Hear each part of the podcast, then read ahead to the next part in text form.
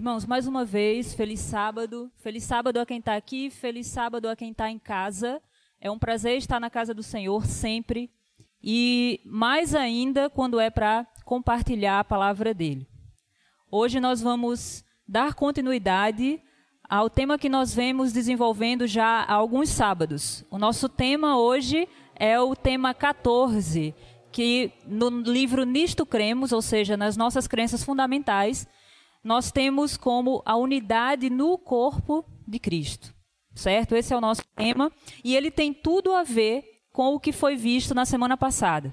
Se você é, não viu é, a pregação semana passada do irmão Jason, eu sugiro que quando terminar o culto ou hoje à tarde, depois do almoço, você dá uma passadinha, porque essa mensagem ela vai fazer muito mais sentido para você se você compreender verdadeiramente o porquê de você estar aqui, o porquê do chamado de Cristo, para que você seja igreja de Deus, certo? Para que você faça parte, aliás, da igreja de Deus, do povo remanescente, o povo que tem uma missão para os últimos tempos, tá certo? Então, vamos falar em unidade, pensando que Deus nos confiou uma missão de suma importância.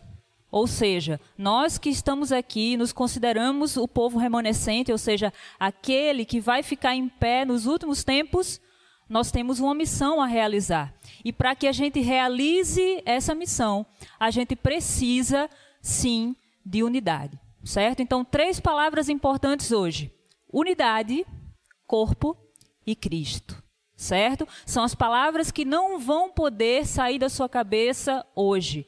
Unidade, corpo e Cristo. Obrigada, Tiziana.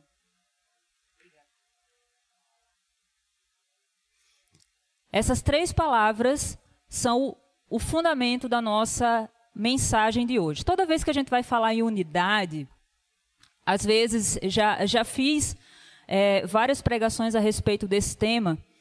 E eu percebo que muitas vezes algumas pessoas consideram o tema da unidade como algo que, ah, sim, Jesus pediu, porém, muitas vezes não se sente tão responsável assim para que efetivamente essa unidade aconteça.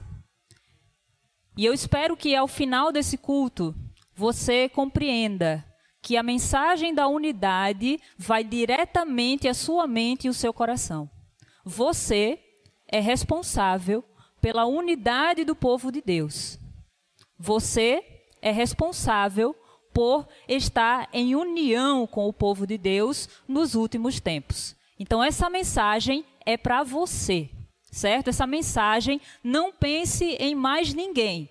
Quando você se sentir tentado a pensar em alguma outra pessoa, enquanto a gente estiver falando aqui, pense em você. Traga o seu pensamento de volta para você e tome essa mensagem para você, tá certo? Então, essa foi a questão da unidade, uma das maiores preocupações que Cristo teve quando estava terminando o ministério dele aqui na terra.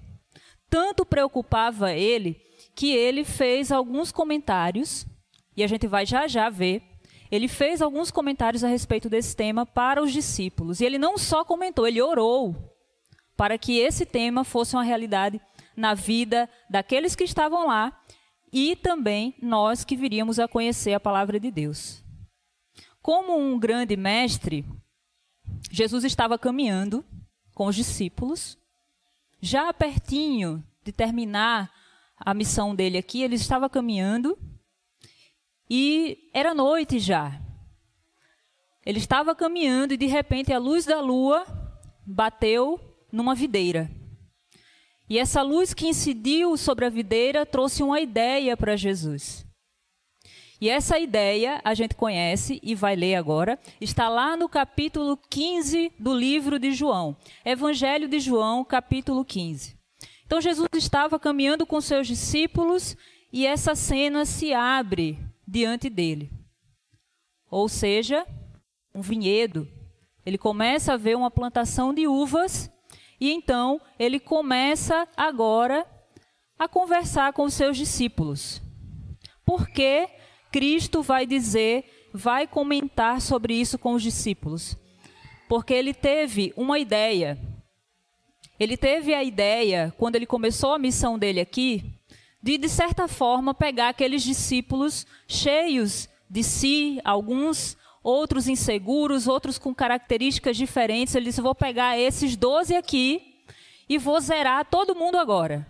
Eu vou começar do zero. Vou tentar agora fazer com que esses discípulos se tornem a fonte de expansão do evangelho para o mundo. E até aquele momento já estava finalizando o momento em que já estava chegando o momento que Jesus ia cumprir mesmo aquilo que ele veio fazer. E os discípulos ainda eram pessoas que nutriam preconceitos, eles ainda eram pessoas que tinham personalidades, alguns tinham personalidades fortes, a tal ponto que isso atrapalhava a mensagem de chegar nas pessoas. Eles até estavam brigando, alguns, né? Não brigando, mas eles estavam até querendo, né? Uma posição mais alta, querendo saber quem é que ia alcançar lá no céu, uma posição mais alta, quem ia ficar à direita de Deus. Então, parecia que tudo que Cristo tinha falado não tinha sido registrado de forma como Cristo queria que fosse registrado na mente dos discípulos. Então ele desenvolve essa conversa com os discípulos que a gente vê aqui no capítulo 15, mas a gente não vai ler tudo, tá certo? A gente vai ler a parte principal que foi o que Cristo falou para aqueles discípulos. Então, João capítulo 15, no verso 5, diz assim: Jesus dizendo para os discípulos: Eu sou a videira. Vocês são os ramos. Se alguém permanecer em mim e eu nele, esse dará muito fruto, pois sem mim vocês não poderão fazer coisa alguma. Jesus se comparou a uma videira.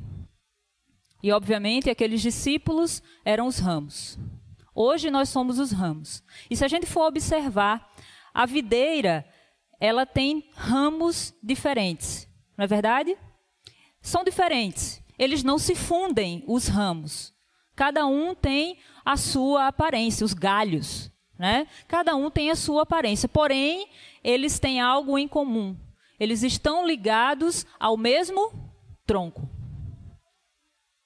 Isso significa que, ligados ao mesmo tronco, eles estão ligados e assimilando as mesmas propriedades que trazem vida à árvore. E Cristo queria dizer aqui com aquilo que nós todos, como ramos, precisamos estar ligados à videira. Precisamos estar ligados a Cristo.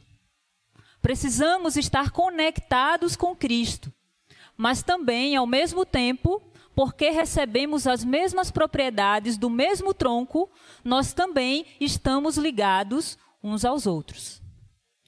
E Cristo fala: sem mim nada podeis fazer. Nada. E aí ele diz exatamente, ele interpreta que fonte é essa, né, que vai alimentar ele já se, já se colocou como a videira. Mas um pouquinho mais lá na frente, se vocês forem para o verso 7, Cristo vai dizer assim: Se vocês permanecerem em mim e as minhas palavras permanecerem em vocês, pedirão o que quiserem e lhes será concedido. Cristo disse: Olha, se vocês permanecerem em mim e as minhas palavras permanecerem em vocês. Então, de onde é que a gente vai tirar o alimento que vai nos nutrir todos os dias? É da palavra de Deus. Quando ele está falando das minhas palavras, ele está falando de todo o ensinamento da Bíblia e tudo aquilo que ele ensinou aos discípulos. Tanto é que ele vai confirmar. Anda mais um pouquinho aí para frente.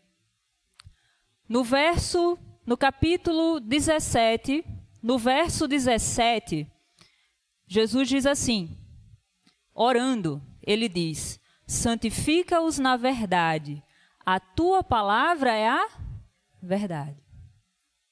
Então, é a palavra de Deus que vai nos ajudar também, é um dos elementos e um dos principais elementos que vai nos levar à unidade. Jesus estava muito preocupado. Ele estava tão preocupado que ele orou. Ele orou por ele, ele orou pelos discípulos que estavam com ele naquele momento, e ele orou por mim e por você, que viríamos a conhecer a palavra de Deus. E sabe pelo que Cristo orou? Essa oração belíssima que tem no capítulo 17 de João. Quando ele orou por mim e por você, sabe pelo que ele orou? Leia a partir do verso 20, acompanhe. Diz assim: Minha oração não é apenas por eles, rogo também por aqueles que crerão em mim por meio da mensagem deles, e seus discípulos, tá certo? Para que todos sejam um, Pai, como tu estás em mim e eu em ti. Que eles também estejam em nós, para que o mundo creia que tu me enviaste. Deles a glória que me deste, para que eles sejam um, assim como nós somos um. Eu neles e tu em mim que eles sejam levados à plena unidade, para que o mundo saiba que tu me enviaste e os amaste igual, e igual, como igualmente me amaste. Olha que bonito. A oração que Cristo fez por você foi para que você fosse unido ao povo de Deus como ele é unido com o Pai. Ele chega a dizer que eles alcancem a plena unidade. E se está na Bíblia, e se Cristo falou, então a gente tem que ouvir. E a gente tem que ouvir com ouvidos bem abertos, coração e mente mais ainda. Porque existe uma importância. Esse método de repetição na Bíblia, ele não é por acaso. Era uma forma de, era uma forma, é, um recurso que os escritores da Bíblia um recurso literário, tá? Eles faziam, repetiam para que aquilo que era essencial na mensagem fosse fixado na cabeça de quem estava ouvindo ou lendo o que eles estavam falando. Tá certo? Então, quando ele diz um, para que eu e o Pai sejamos um, para que eles sejam um, para que eles alcancem a plena unidade, é porque ele diz: está aqui o centro. Está aqui o que é principal na mensagem. Aqui está o que nós devemos entender. Quem vai nos guiar, então, a essa unidade? Se vocês voltarem só um pouquinho aí, capítulo 16, verso 13, diz assim: Mas quando o Espírito da Verdade vier, ele nos guiará a toda a verdade. Não falará de si mesmo, falará apenas o que ouvir e lhes anunciará o que está por vir. Então, essa unidade a gente alcança através de Cristo. Sim. Nos leva, aliás, para Cristo. Mas através de quem? Da atuação do Espírito Santo. O Espírito Santo guia a verdade, ou seja, ele guia até a palavra de Deus, que é a revelação de Jesus Cristo. Então, considerando esse encadeamento de ideias, a gente só pode entender que a palavra de Deus, ela vai nos ajudar através do conhecimento de Cristo, para que possamos ser transformados e que essa transformação permita que a unidade seja possível. E aí está toda a questão. Se eu não estou diariamente orando, nem estudando a palavra de Deus, nem estou realmente trabalhando efetivamente para que exista unidade, essa unidade vai existir? Não. Eu vou certamente ficar falando: ah, o pessoal é desunido, o pessoal da igreja só faz tudo errado, parece que não tem organização, não tem isso, não tem aquilo. Eu vou achar todos os defeitos, mas eu nunca vou me colocar na posição daquela pessoa que, na verdade, não está trabalhando de fato para a unidade da igreja. E por isso que eu falei que essa mensagem é diretamente para você. Que papel você hoje está desempenhando na palavra, na casa de Deus, no povo de Deus? Você está sendo só aquela pessoa que está se esforçando para dividir ou você está se esforçando para unificar? Você é aquela que só critica ou você encontra motivos para que a igreja se una? Quem é você? Quem é você dentro do povo de Deus? Então, quando a gente entende que Cristo ele veio e fez um sacrifício imenso, não só por mim, não só por você, ele fez por todos. O sacrifício de Cristo foi universal. Então eu começo a entender que o meu irmão foi amado, é amado e é desejado por Cristo. E isso tem que nos motivar a nos transformarmos, irmãos. Isso tem que nos motivar. Saber que Cristo morreu não por um povo só, pequenininho, específico, isolado e exclusivo. Ele morreu por toda a humanidade. Sabe por quê? Porque isso nos dá um senso de missão. E aí eu retorno para aquilo que a gente estava falando, que o, o Jason estava pregando na semana passada. Isso nos dá um senso de missão. E quando você tem uma missão, você não quer guerra com ninguém. Quando você tem uma missão, você não está mais preocupado com o seu próprio umbigo. Você tem uma missão. E tudo se torna irrelevante diante da missão que você tem. É a palavra de Deus, com o Espírito Santo trabalhando em nós, que nos ajuda a entender tudo isso. Que nos ajuda a compreender que a mensagem de Deus é toda abrangente. Aí eu gostaria que os irmãos passassem um pouquinho, fossem lá para 1 Coríntios, os irmãos que estão em casa também, 1 Coríntios, a primeira carta, lá no capítulo 1 de 1 Coríntios, capítulo 1, primeira carta aos Coríntios.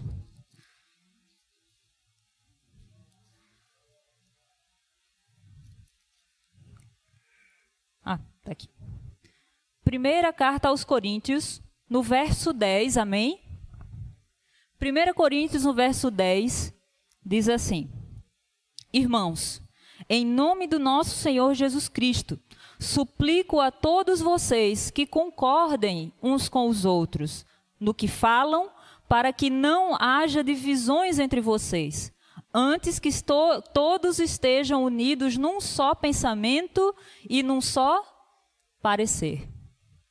Nosso pensamento, como igreja, tem que ser um só pensamento. Aquilo que a gente prega tem que ser apenas uma pregação. O evangelho eterno, que é coerente. Não adianta ficar inventando coisas.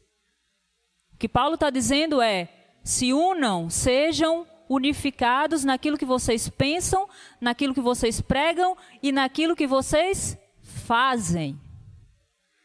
Então, a unidade, ela tem que começar, ó, aqui.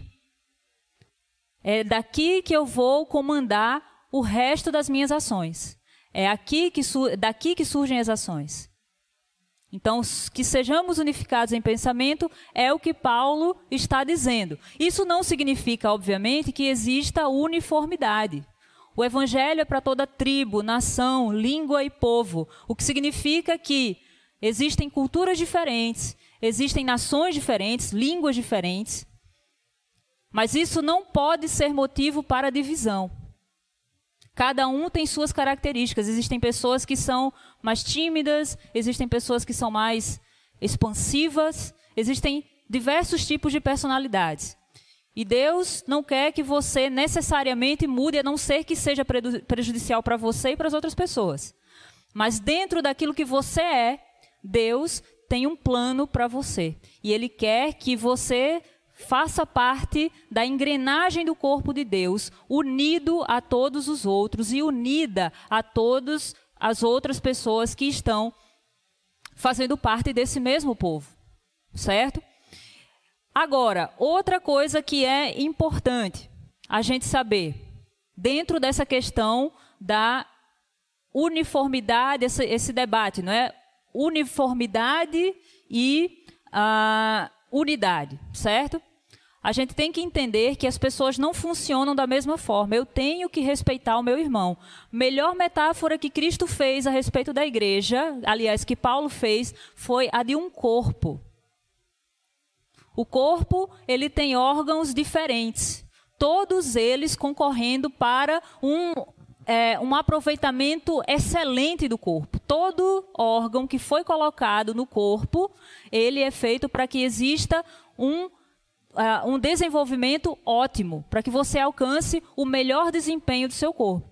E Paulo diz: olha, na igreja funciona do mesmo jeito. Existe um corpo e esse corpo precisa funcionar, mesmo que um ou outro órgão pareça não tão importante assim. Certo? E aí a gente volta para aquele tema, já pregamos sobre isso, né? Sobre a superioridade e a inferioridade dos dons. Nem dá para dizer que um é mais importante do que o outro, nem que outro é inferior. O problema está em você se inutilizar enquanto parte do povo de Deus.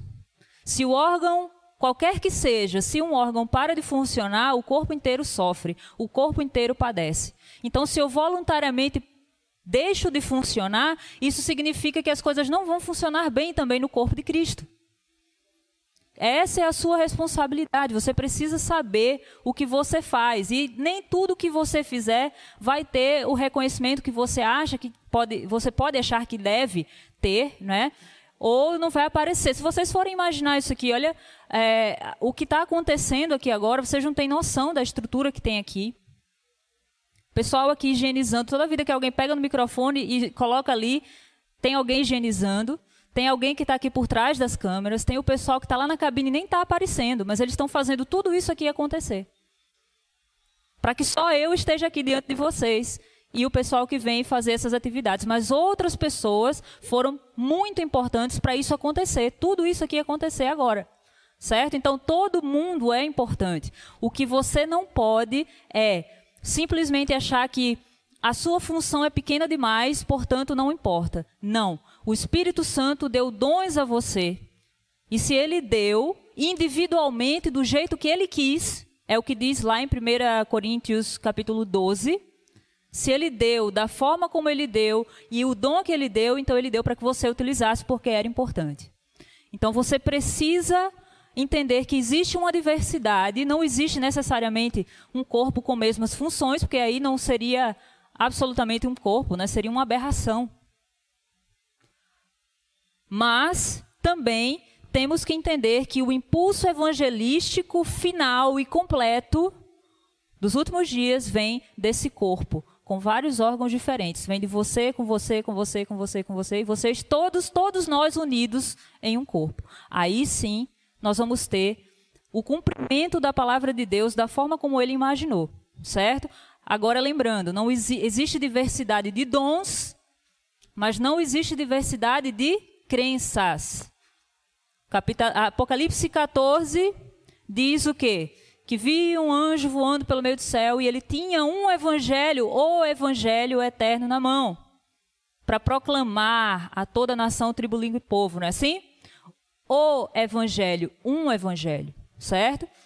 É um evangelho, não existe diversidade de crenças, mas todos nós juntos temos que proclamar a salvação para todo o globo. O único evangelho, tá certo? Agora, primeiro, é, algo interessante também aqui que nos é importante a gente entender. Por que é importante e por que Cristo quis que a gente trabalhasse em união? Por que é importante? Primeiro, porque a união testemunha a favor da mensagem que a gente está pregando. A gente vive num mundo violento, a gente vive num mundo conflituoso, a gente vive num mundo que está mais para lá do que para cá. E quando a gente vê, quando o mundo percebe, no meio de diferentes pessoas, que existe uma unidade em amor, então a gente percebe que o Evangelho tem poder para transformar as pessoas. Porque essa foi uma das mensagens que Cristo falou. Ele disse: olha, no, na mesma oração, na mesma oração que ele fez por unidade, ele termina falando que nós nos amemos uns aos outros. O amor é fundamental, porque se eu não amo, eu não quero estar perto, eu não quero estar junto, eu não quero chegar nem a um mínimo raio de distância é, ou de proximidade de um irmão ou de outro. É o amor que tem que nos motivar. Então, o mundo ele enxerga através da união que existe um amor, que existe um poder maior e transcendente que está trabalhando para que pessoas tão diferentes ainda assim sejam unidas. Isso mostra, isso, a união, ela corrobora a mensagem que a gente prega. Outra coisa também, a unidade mostra que a gente leva a sério a expectativa de vivermos juntos no céu. Se nós queremos viver juntos no céu, então nós precisamos nos relacionarmos com as pessoas. E nos relacionando com as pessoas é que nós vamos construir essa unidade. Então aqui já fica, né, o recado, a união, ela é sim relacional. Não dá para unir um só, né? Dá para dá para unir, obviamente, em um, mas não dá para unir só uma pessoa. União precisa de pelo menos duas. Então, é, algumas pessoas podem ficar, né, se depois que passar essa pandemia, algumas pessoas podem ficar tentadas, né, a ficar em casa porque o culto está sendo transmitido, é mais confortável, pode ficar apenas acompanhando tudo à distância, mas Deus não quer que você acompanhe à distância. Ele quer que tão logo seja possível você possa voltar à igreja, que você se una aos irmãos e que você conviva, mesmo com aquele que ainda está em um processo e tem ainda dificuldades de relacionamento. Porque tem pessoas que são desafiadoras, sim ou não? Pode ser você, pode ser que seja eu. Mas existem pessoas que são desafiadoras, mas Deus quer que você se una também a essa pessoa. E é no convívio, é aqui, é no dia a dia que a gente consegue essa união e que a gente expressa que quer ir para o mesmo céu com o mesmo povo e que quer viver com esse povo para todo sempre. Imagina aí você não suportar uma pessoa e viver para sempre perto dela, né? Isso aí não é o céu, é o inferno, né? Seria. Então, é, a gente precisa ter essa consciência de que a unidade ela fortalece a mensagem de que queremos ir de que queremos primeiro herdar o céu e que queremos ir para morarmos em comunidade. E outra coisa, a unidade demonstra a força da igreja, a força da mensagem. A união, ela fortalece. E a desunião, ela enfraquece. Não existe nada, corpo nenhum, que funcione bem estando desunido. Desunião só provoca fracasso. E fracasso não é o que Cristo tem para nós. Ele tem para nós o quê? O sermos vitoriosos. É isso que Deus quer para nós. Foi o que ele planejou para nós. E a gente não pode aceitar o fracasso. A gente não pode aceitar o fracasso porque não foi plano de Deus para nós. Outra coisa, o Espírito Santo atuando em nós, a gente precisa entender que quando o Espírito Santo atua, o nosso foco muda. Quando a gente está buscando a união, está buscando através da palavra, está buscando através da oração, está pregando a palavra de Deus, o nosso foco deixa de ser nós mesmos, o seu foco deixa de ser você simplesmente, e você foca em Cristo. E quando você foca em Cristo, isso minimiza as diferenças que existem no corpo de Deus, certo? O alvo que Cristo nos deu não era ilusão, irmãos. Parece utópico, né? Quando Jesus fala tudo isso e quando a gente percebe a, a altura dessa mensagem, né? a gente pode pensar, nossa, isso é difícil de alcançar. E não é em absoluto. Olha só o que Cristo falou lá em Efésios. Vamos lá para Efésios, no capítulo 4, que também fala sobre esse tema. Efésios, capítulo 4. Só andar um pouquinho mais para frente você encontra Efésios, capítulo 4.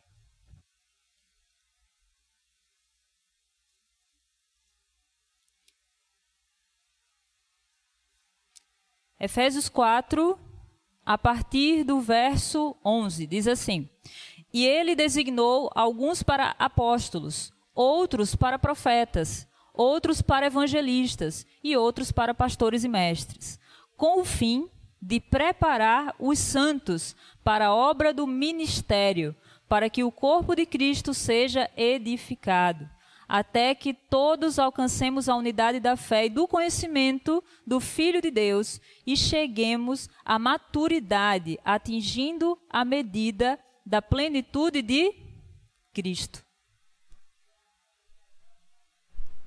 Jesus disse que ele deu os dons e ele deu uma missão para que nós fôssemos dons diferentes.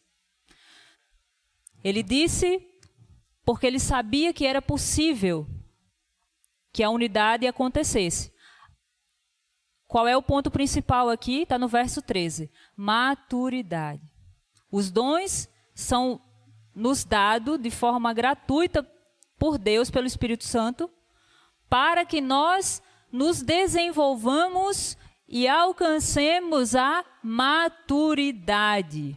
E é aqui que está a grande questão.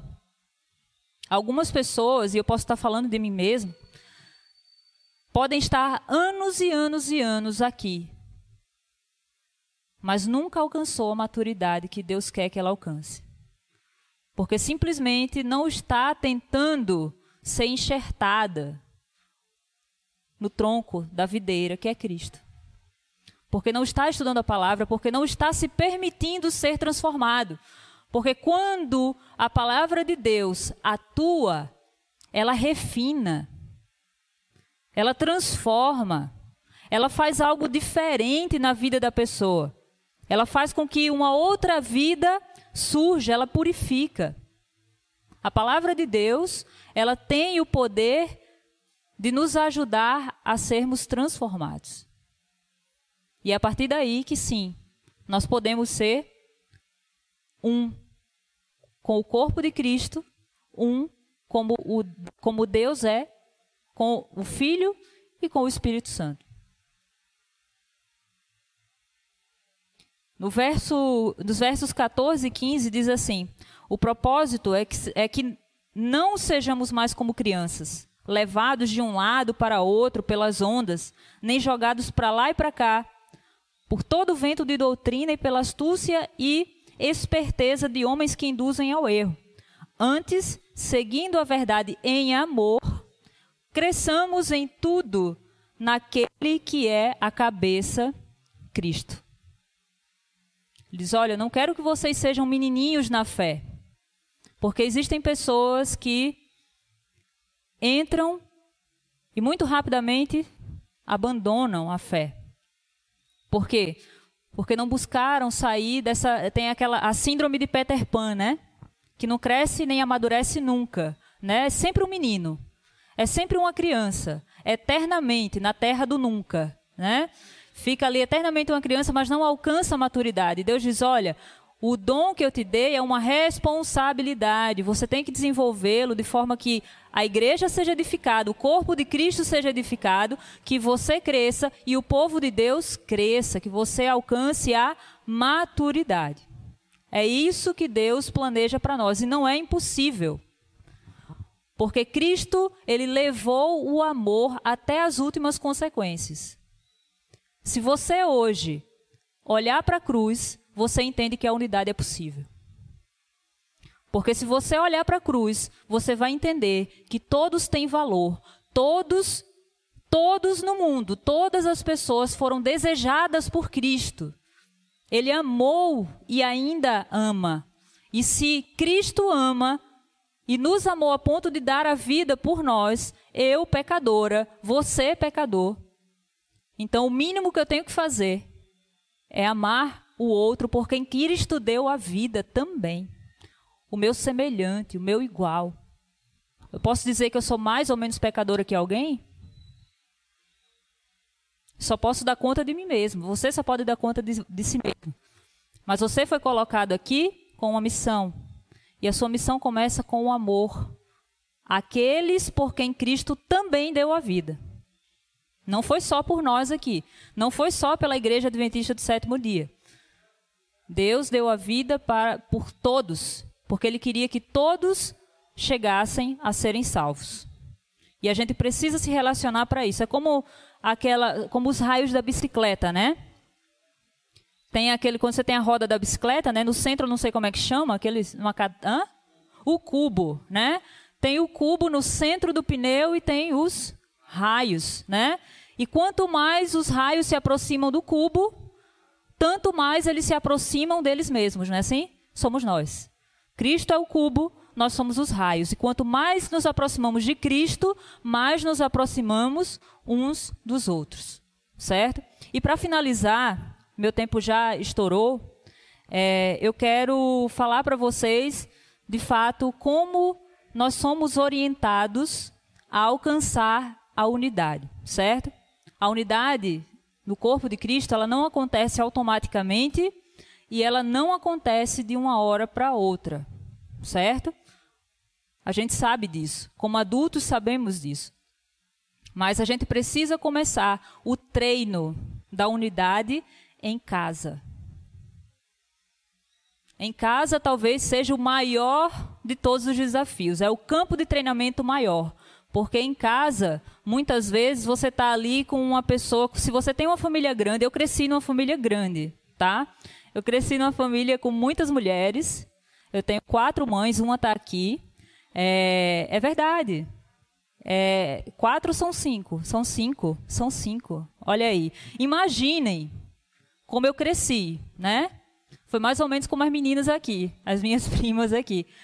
Cada uma tem uma, uma personalidade diferente, cada uma dessas mães tinha uma ideia do que eu deveria ser e de como eu deveria me comportar. Então, assim, dentro de uma casa como essa, não sei se é a sua realidade, mas a gente tem que aprender a conviver. Porque o outro é diferente de você. Às vezes, quando você tem adolescente em casa e tem uma pessoa mais velha, você percebe conflitos de geração.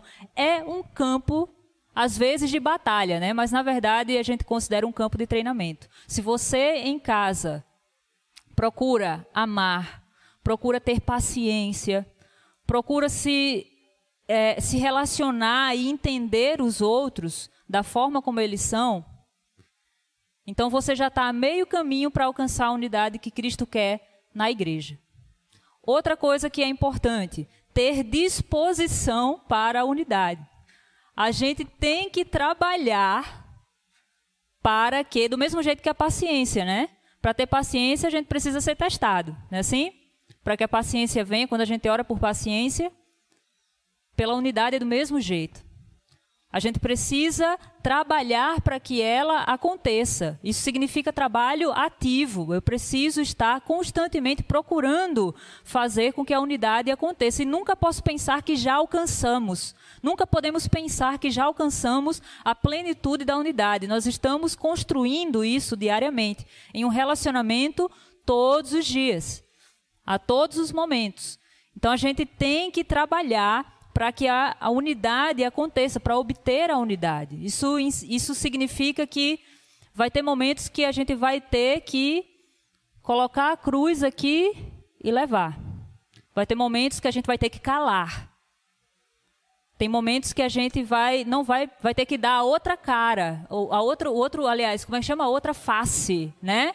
Vai dar, vai ter que dar a outra face para bater para que a gente consiga alcançar, para que aquilo faça com que eu ame mais o meu irmão. Digo isso, irmãos, porque a gente percebe que dentro do nosso povo existem conflitos. A gente sabe que existem irmãos que há, há anos não se falam, que não se suportam. Existem irmãos que estão processando outros irmãos. Tem, chega até esse ponto, né? Então a unidade ela é necessária. E ela precisa que a gente ativamente queira que ela aconteça, não que a gente pense assim, ah, milagrosamente vai acontecer no meio de nós. Não vai. Enquanto nós não nos empenharmos, ela não acontece. E aqui eu vou só fazer um parêntese, eu estou quase terminando, mas eu quero fazer um parêntese é, para que a gente procure não ser tão sensível, não ser tão excessivamente sensível, tá certo? Essa mensagem. Por que, que eu estou falando isso? Porque às vezes chega uma pessoa, aí diz: Ah, Fulano de Tal disse isso, isso e isso de você. Aí a pessoa já fica sentida. E já quer se afastar da igreja. E já não quer estar junto com os irmãos. E já tem. Aí se desentendeu com o irmão, já não quer voltar para a igreja, já vai para outro lugar. E toda vez aí lá encontra outro problema e vai para outro e fica pulando de galho em galho, de galho em galho. Calma, irmãos. Cuidado com essa sensibilidade excessiva. Se você não consegue ouvir, claro que nós não fomos colocados aqui para que a gente receba pancada. Ninguém foi colocado aqui para ser saco de pancada, não é isso. E nem para jogar para debaixo do tapete os problemas, certo? Mas a gente precisa cuidar também da nossa sensibilidade. Tem coisas que são irrelevantes. E aí eu vou dar importância que não devo dar a algo que não tem absolutamente a mínima importância. Ah, fulano de tal não gosta de mim. Poxa vida, irmãos, quem é você, o desejado de todas as nações? Eu não sou, não é? Nem Cristo foi amado por todos, infelizmente. E ele pregou o amor. Então, calma, vá com calma, certo? É, não, não se precipite em sair, não se precipite em fazer ideias, fazer julgamentos ruins, ou aprenda também a receber uma crítica. Aprenda se for para edificação. E cuidado quando for fazer a crítica, tá? Como eu falei, não é varrer as coisas para debaixo do tapete, a questão da unidade. Muitas coisas precisam ser confrontadas, mas temos que lembrar que nós não somos iguais a, a Cristo, nem em santidade, nem em amor. Então, cuidado na hora que for falar, porque como a gente fala, às vezes importa mais do que aquilo que a gente fala. Se for falar, que seja com amor, que seja para edificar. Senão, não vale nem a pena. Mas cuidado com aquilo que você permite que atinja você. Cuidado, não deixe qualquer coisa penetrar na, no seu, na, na sua mente e deixar que você e fazer com que você tire os olhos daquilo que é mais importante. Não permita. Cuidado com o excesso de sensibilidade. Outra coisa mais importante ainda, a pregação do evangelho. E pregar não só em falar, mas também em pregar a mensagem de saúde, em ajudar as pessoas efetivamente que estão precisando, porque uma coisa é pregar, né? E falar e falar e falar, mas muitas vezes nós somos chamados também a ajudar, a tirar do nosso bolso, a fazer um esforço para suprir uma necessidade que a pessoa tem. Então, isso também é a pregação do Evangelho. Isso é a nossa missão. E por último, irmãos, eu garanto que estamos terminando. Eu sempre vou falando, está terminando, está terminando. Mas sim, evitar atitudes que causam divisão. Por exemplo, egoísmo, orgulho, excesso de confiança, superioridade, certo? Preconceito, crítica, acusações.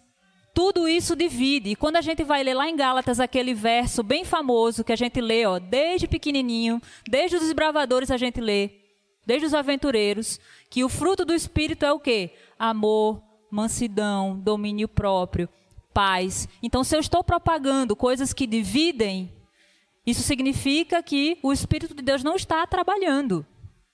E isso tem que chamar a minha atenção. Nós temos que estar fazendo autocrítica o tempo todo. Nós precisamos passar para as pessoas ah, os frutos do Espírito e não favorecer uma ou outra pessoa, tratar um melhor porque se veste melhor, porque tem mais dinheiro e destratar ou simplesmente ignorar aquele. Isso também divide, irmãos. Quantas pessoas já não saíram do meio do povo de Deus porque não se sentiram bem tratadas? Porque uns são tratados melhores do que outros. Cuidado também. Isso provoca divisão. É importante a gente estar sempre atento à forma como a gente trata, o trato que nós temos com, o trato que nós temos com os nossos irmãos. E o apelo de Deus para você hoje é que você não finja que essa mensagem não é para você. Não finja. Essa mensagem é para você e ela, como ela foi para mim no momento que me foi passado esse tema para trabalhar com vocês. Essa mensagem, ela é sua. Receba, aceite. Deus quer que você permita que o seu mau gênio seja trabalhado pelo Espírito Santo, que você seja refinado, que você seja moldado de acordo com o que Cristo quer, porque ele tem uma missão mais importante para você e pode ser que o seu temperamento esteja no caminho. Pode ser que o seu jeito de tratar as pessoas esteja no caminho. Também Deus quer que você deixe de lado a sua tendência a se isolar, a se afastar das pessoas, a fugir. Ele quer que você use os seus dons para a missão que ele te confiou. Ele quer que você use tudo aquilo que você tem.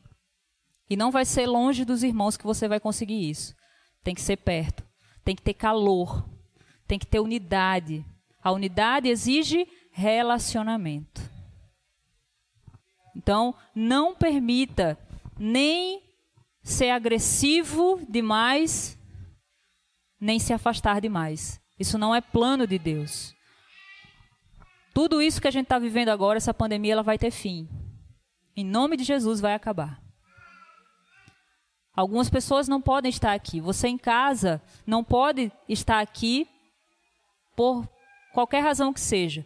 Mas Deus Assim que terminar tudo isso, Deus quer você aqui, nessas fileiras. E também saindo junto com o povo de Deus nas ruas, nas casas, para pregar o Evangelho. E Ele coloca a decisão na sua mão. Cabe a você tomar a decisão correta. Nós vamos ouvir um hino agora. E eu espero que você medite. Esse hino vai falar sobre, não só sobre a crença na unidade, mas vai falar sobre todas aquelas crenças que a Bíblia coloca para que nós possamos seguir. O trio Harmony, o trio Harmony pode vir para cá. Eu não canso de, de, de babar as meninas, tá? São, são minhas primas. E eu espero que vocês meditem no que elas vão cantar agora. Elas vão cantar aquilo que deve ser para nós um objetivo de vida. Ou seja, naquilo que nós devemos realmente acreditar e praticar na nossa vida.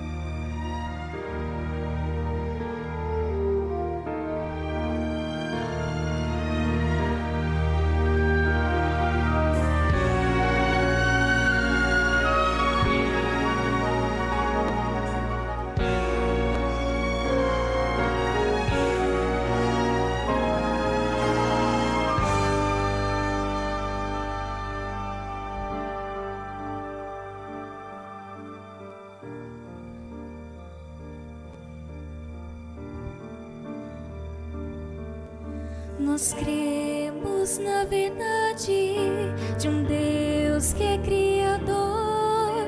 Nós cremos na verdade da Trindade em um só Deus. Nós cremos que a Bíblia é a palavra do Senhor. Nós cremos que o Filho sua vida entregou. Nós cremos trabalho do Espírito de Deus, nos chamando à salvação, nos fazendo renascer. Nós cremos no batismo pela água e pela fé.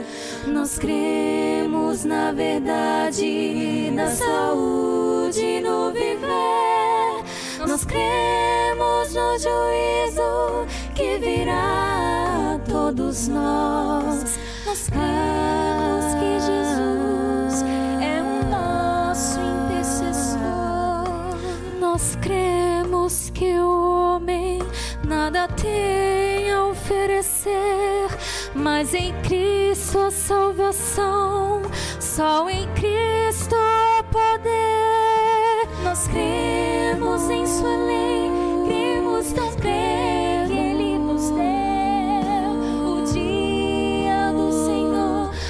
santo sábado de Deus. Nós cremos na promessa do retorno de Jesus. Nós cremos que os mortos ressuscitarão do pó e nós, os que vivemos, transformados vamos ser e para sempre com Jesus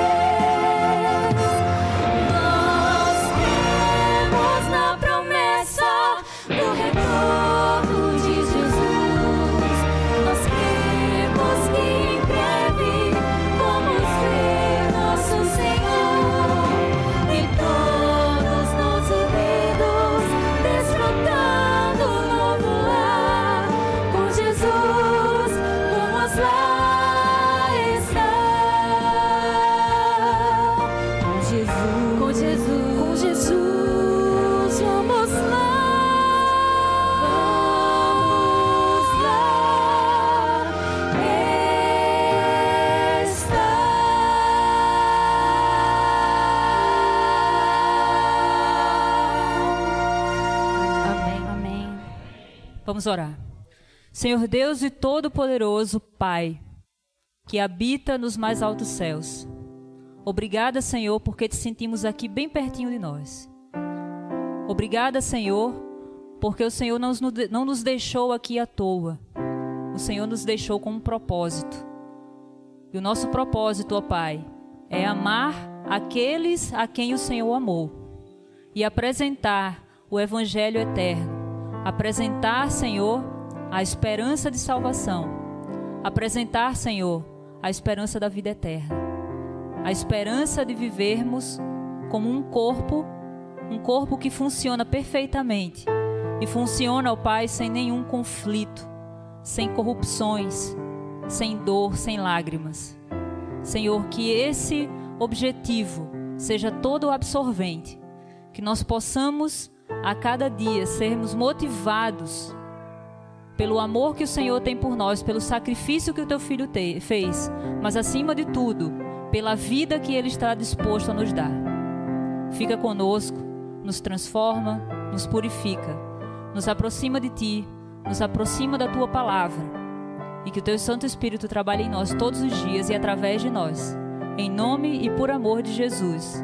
Amém.